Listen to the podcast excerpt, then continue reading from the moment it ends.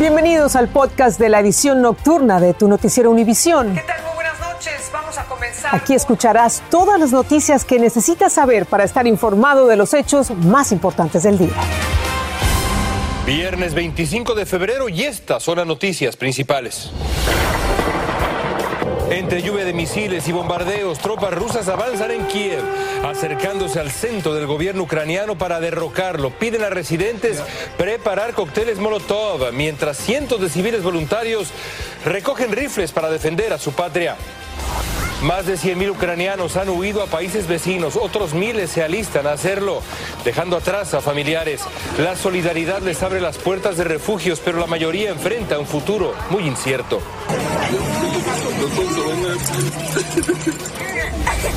Más del 70% de la población del país que vive en zonas de contagio bajo o moderado de coronavirus ya no tendrá que usar mascarillas en lugares cerrados, dice el gobierno. Comienza la edición nocturna.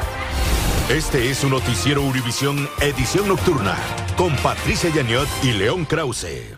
En estos momentos se cumplen las primeras 48 horas de la invasión rusa a Ucrania, un ataque premeditado contra un país independiente y soberano. Estos dos días nos han dejado ya imágenes imborrables. Obligado a permanecer para ofrecer servicio militar, un padre se despide de su hija, tal vez para siempre. Soldados que son enviados a morir edificios en llamas, viviendas deshechas. La población de las grandes ciudades de Ucrania buscando refugio en las estaciones subterráneas del metro, como en la Segunda Guerra Mundial. Miles de ucranianos que huyen de su patria buscando refugio en los países vecinos. Esto es el horror de la guerra. Pero también hemos visto el heroísmo del pueblo ucraniano. Una mujer en el sur de Ucrania que desafía a los soldados rusos llamándoles invasores a la cara un hombre que, recordando al héroe de la plaza de Tiananmen en China hace tantos años, trata de detener él solo un convoy ruso en una carretera. El presidente de Ucrania, vestido de militar, listo para defender su patria. Son imágenes de la guerra en apenas 48 horas. Y vamos a comenzar esta noche con la inminente toma de Kiev, la capital de Ucrania, por tropas rusas a sangre y fuego. Soldados ucranianos se defienden del ataque a algo más de tres kilómetros del Parlamento. La capital enfrenta ahora fuertes explosiones en medio del temor de la población civil. El presidente Volodymyr Zelensky llamó a sus compatriotas a resistir. Vamos con el reporte que nos ha preparado Nuria Garrido, que está en las afueras de Kiev.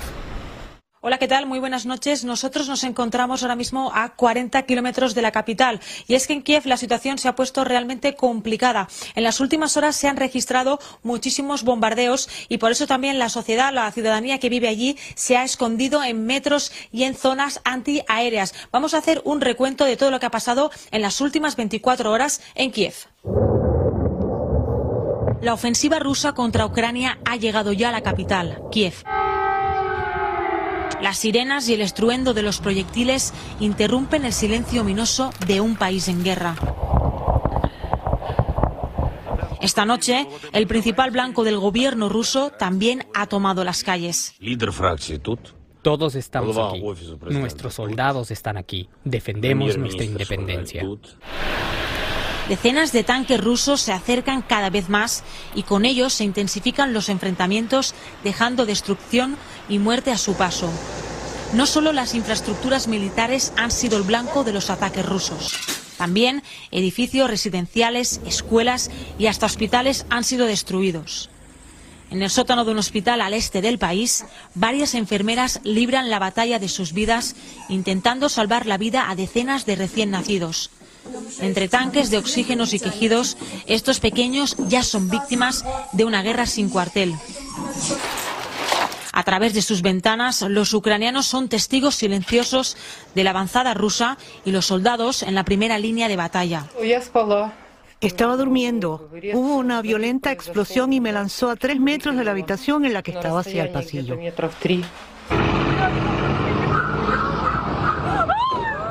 Incrédulos observan cómo un tanque ruso choca intencionalmente a un auto que transitaba por una desolada calle. Milagrosamente sobrevivió. El Kremlin insiste en que su intención no es invadir. El principal objetivo de la operación se anunció abiertamente, la desmilitarización y desnazificación de Ucrania. Mientras, cientos de civiles se arman para defender su libertad, otros se despiden. Escenas como estas son cada vez más frecuentes en las calles. Esta pareja, con una flor y un beso, sellan una despedida sin fecha de expiración.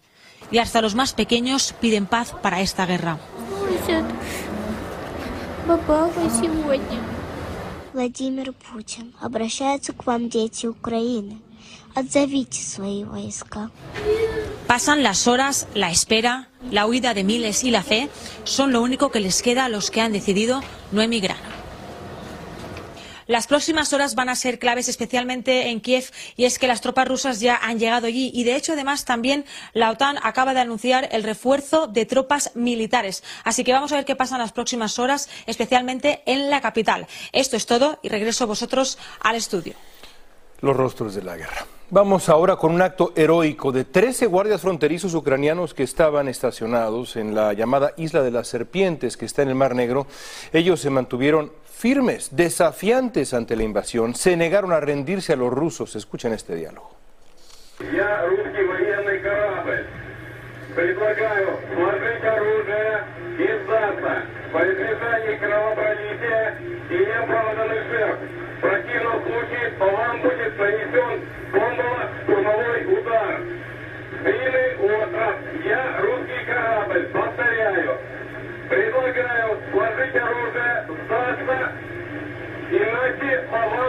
вам будет нанесен удар. Как поняли меня? Прием. Ну все. Или нахуй тоже надо. На всякий случай.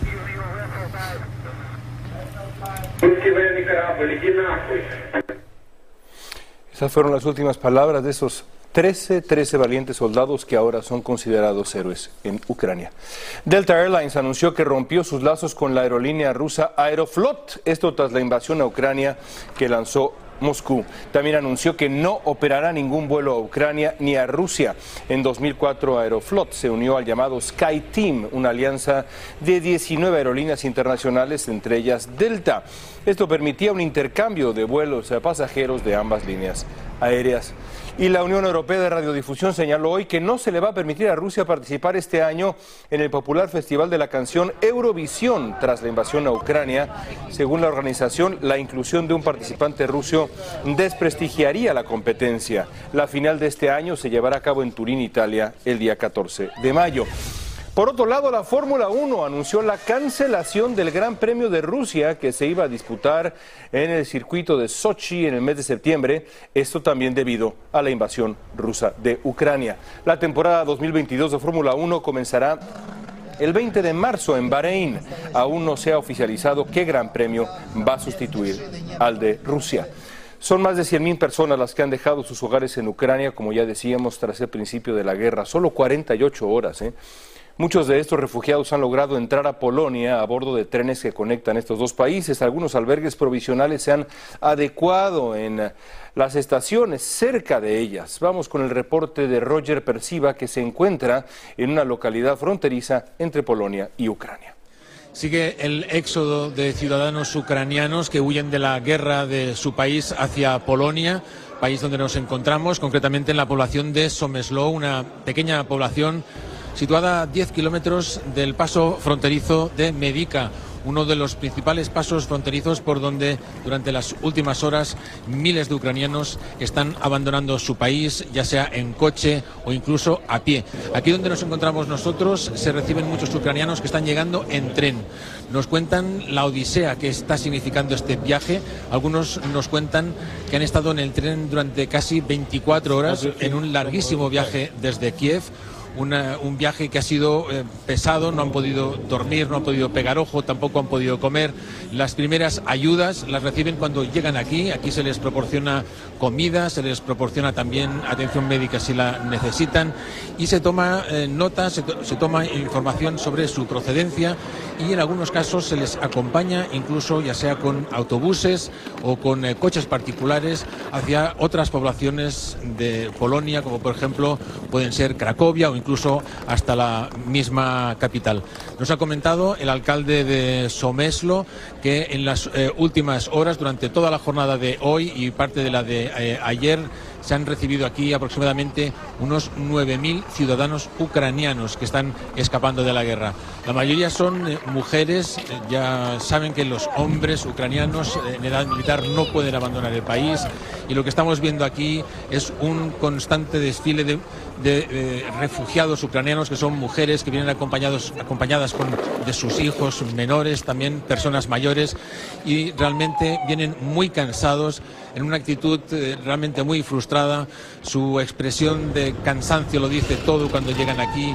Están derrotados. Esta es la situación aquí en Polonia, un país que espera recibir en los próximos días una media aproximada de 30.000 refugiados diarios y que según las previsiones del gobierno podrían llegar incluso a superar el millón de personas. Reportando desde Polonia, soy Roger Persiva, devuelvo al estudio.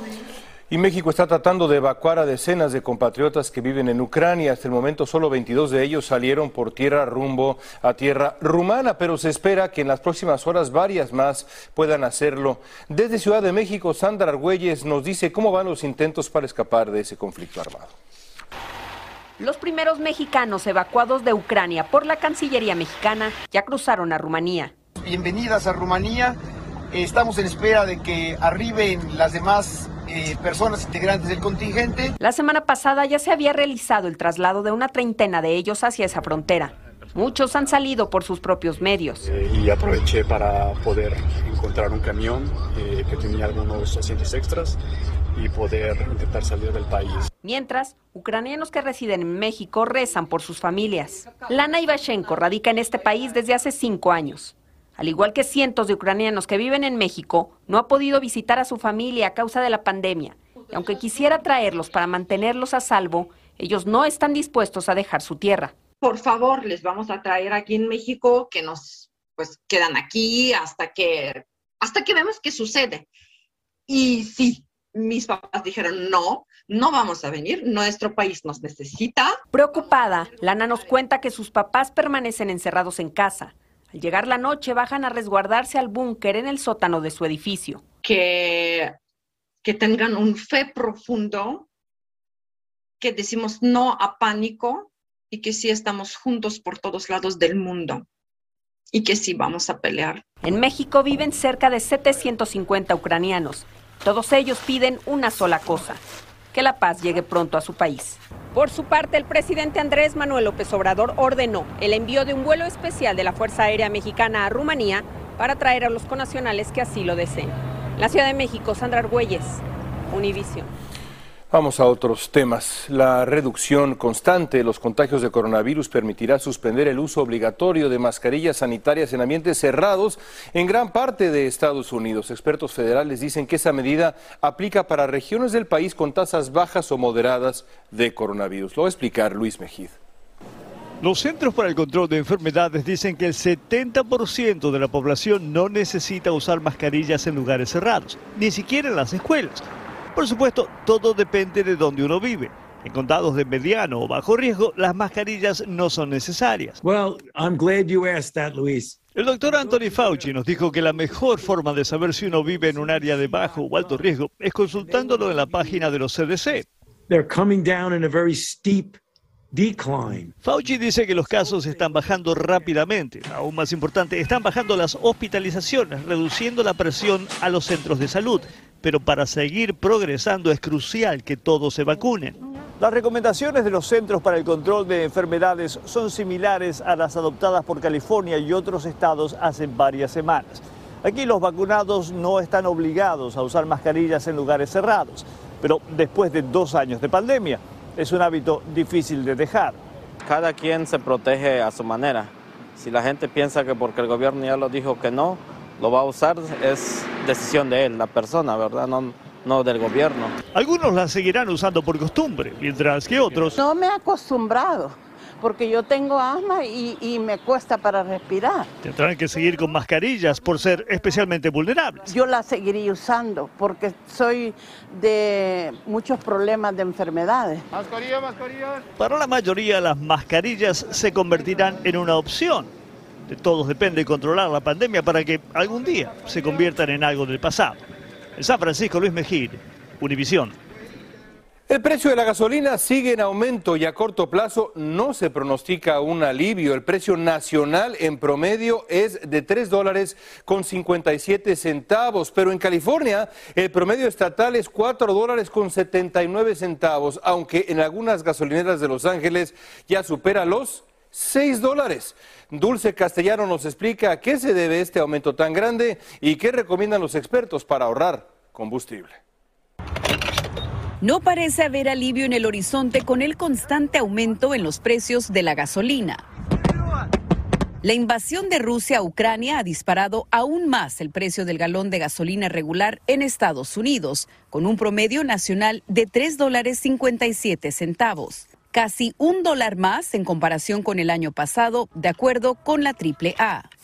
Muchos se preguntan por qué es que nos está afectando a nosotros. Sabemos que Rusia es uno de los principales productores de petróleo en el mundo. Sin embargo, a pesar de que ellos exportan principalmente a Europa, cualquier interrupción en el mercado o en el suministro global nos va a afectar a todos. Los consumidores de California son los más golpeados, con un promedio estatal de 4 dólares 79. Sin embargo, algunas gasolineras en Los Ángeles sobrepasan los 6 dólares por el galón. Pago casi los 90, el tanque lleno. Algunos conductores ya están adoptando nuevos hábitos y sin mucha esperanza para una disminución de precios, consideran sus alternativas. Sí he tenido que ser un poco más selectiva a la hora de comprar, restringir los gastos y evitar manejar si no es necesario, inclusive tal vez pensar en comprar un carro eléctrico. Otro factor que contribuye al aumento de precios es la demanda del consumidor. Las personas están retomando sus vidas y están haciendo más viajes. Para poder ahorrar un poco, la AAA recomienda darle el mantenimiento adecuado a su vehículo, ya que hacer cambios de aceite y filtros, mantener la presión apropiada de las llantas, conserva hasta un 40% de gasolina. En Los Ángeles, Dulce Castellanos, Univisión. Después de la pausa, el presidente Biden nomina por primera vez a una jueza afroamericana para un puesto en la Corte Suprema. Victoria legal de la farmacéutica Johnson Johnson, un juez congela miles de demandas en su contra. Ya regresamos. Estás escuchando el podcast de tu noticiero Univisión. Gracias por escuchar. El presidente Biden ha nominado a la jueza Ketanji Brown Jackson a la Suprema Corte, convirtiéndola en la primera afroamericana seleccionada para servir en ese tribunal que una vez apoyó la segregación racial. Biden destacó a Brown como una excelente jurista con amplio sentido de justicia. Tiene una trayectoria impecable como profesional. Se espera que el Senado la confirme para reemplazar a este hombre, el juez Stephen Breyer, que se va a jubilar próximamente.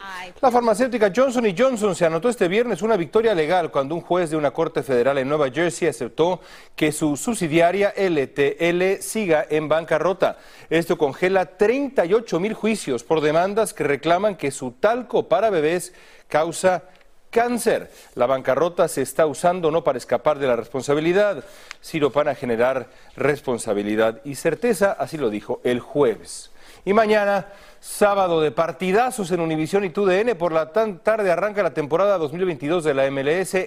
El LAFC de Los Ángeles contra Colorado. Más noche en el sábado futbolero de la Liga MX. Pumas contra América. Clásico capitalino. Uno de ellos al menos. En vivo por Univisión y TUDN. Después de la pausa, las imágenes de un grupo de ucranianos cantando por la paz en el metro de Kiev mientras los rusos bombardean su capital.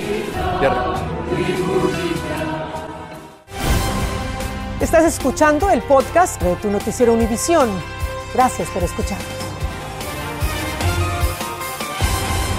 Y nos vamos a despedir de esta semana tan dolorosa con unas imágenes conmovedoras y al mismo tiempo, pues sí, también desgarradoras. Esta es la escena que se vivió en una estación de metro de Kiev, la capital de Ucrania, donde un grupo de cristianos cantaron para pedir misericordia y paz en medio de la sangrienta injustificable invasión rusa a ese país. Esto mientras cientos de personas buscaban refugio en las líneas subterráneas convertidas como en la Segunda Guerra Mundial, en una serie de búnker improvisado para protegerse de los ataques de las fuerzas rusas contra Kiev. Conmovedor.